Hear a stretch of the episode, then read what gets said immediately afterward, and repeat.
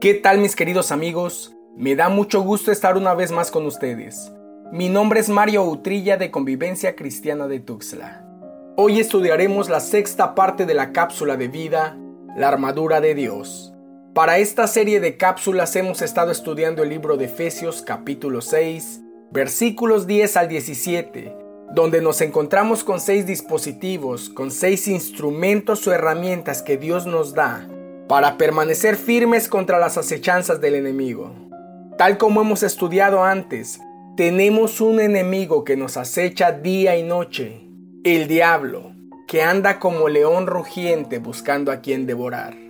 Y por lo tanto, en calidad de soldados de Cristo, Dios nos ordena tomar y usar toda la armadura, que consta del cinturón de la verdad, la coraza de la justicia, el calzado del Evangelio de la paz, el escudo de la fe, el casco de la salvación y la espada de la palabra de Dios. Vamos una vez más al libro de Efesios capítulo 6, versículos 10 al 17. Por lo demás, fortalezcanse en el Señor y en el poder de su fuerza. Revístanse con toda la armadura de Dios para que puedan estar firmes contra las insidias del diablo. Porque nuestra lucha no es contra sangre y carne, sino contra principados, contra potestades, contra los poderes de este mundo de tinieblas, contra las fuerzas espirituales de maldad en las regiones celestes.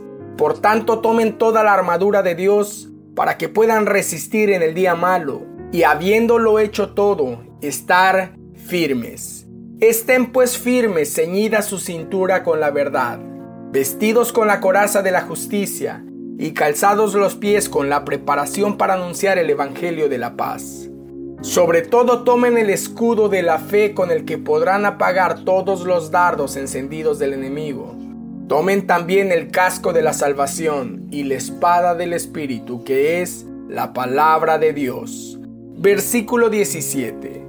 Tomen también el casco de la salvación y la espada del Espíritu que es la palabra de Dios. La armadura de Dios trata de cubrir todas las áreas vulnerables en la vida del cristiano. Cuando recibimos a Cristo Jesús como nuestro Señor y Salvador, Él nos equipa para hacer su voluntad. Nos equipa para que tengamos una vida llena de victorias. Hoy estudiaremos el casco de la salvación, el cual protege la cabeza del soldado. Este dispositivo es sumamente importante ya que está por demás decir que una persona, o en este caso un soldado, podría combatir sin un brazo o sin una pierna. Sería capaz de dar pelea en el campo de batalla con el cuerpo herido, pero sin cabeza. De ahí la gran importancia del casco en la armadura del soldado. En el ambiente espiritual, el casco tiene gran relevancia. Pablo le llama el casco de la salvación. Y Pablo mismo le escribe a los efesios, ocúpense en su salvación con temor y temblor. Como todos sabemos, el casco protege específicamente la cabeza. Quizá Dios trata de decirnos, cuida tu cabeza, protege tus pensamientos, guarda tu mente. Mis queridos amigos, nuestra mente puede llevarnos a la perdición. Es verdad, Nuestros pensamientos pueden perdernos.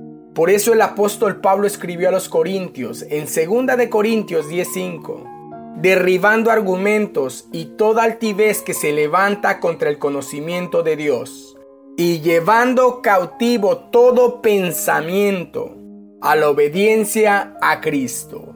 Si nuestros pensamientos no están cautivos a Cristo, entonces tendremos problemas. Recordemos que Cristo es el verbo. Jesús es la palabra. Él es la Biblia misma. Ahora, déjame decirte que existe un reino cuyo rey o cuyo gobernador no es Jesús, pero tampoco es el diablo, sino que el gobernador de ese reino eres tú. Y ese es el reino de tu mente. Por eso está escrito, y llevando cautivo todo pensamiento a la obediencia a Cristo. Porque tú y yo somos los únicos responsables de nuestra mente.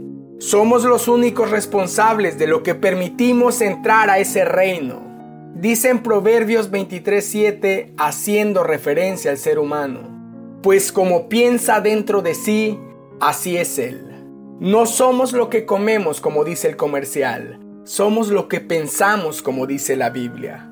Romanos 12:2 dice, no se adapten a este mundo, sino transfórmense mediante la renovación de su mente, para que verifiquen cuál es la voluntad de Dios, lo que es bueno y aceptable y perfecto.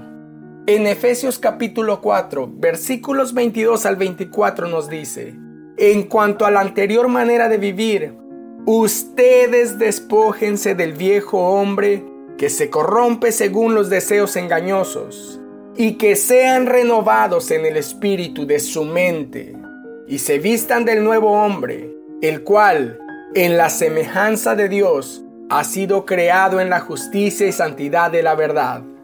El inicio de cambio de vida, del viejo hombre al nuevo hombre, comienza en la renovación de nuestra mente.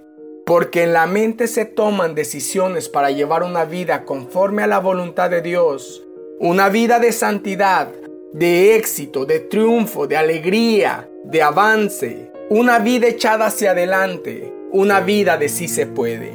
Pero también en la mente, donde el gobernador somos nosotros, se toman las decisiones para llevar una vida en contra de la voluntad de Dios.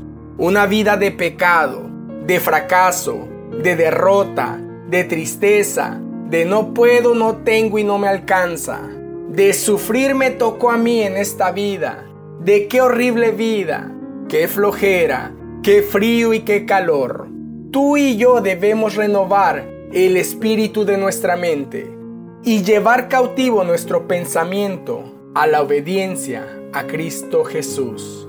Nosotros tenemos que transformar nuestros pensamientos renovar nuestra mente conforme a la palabra de Dios, para así poder experimentar su voluntad, la cual es buena, agradable y perfecta.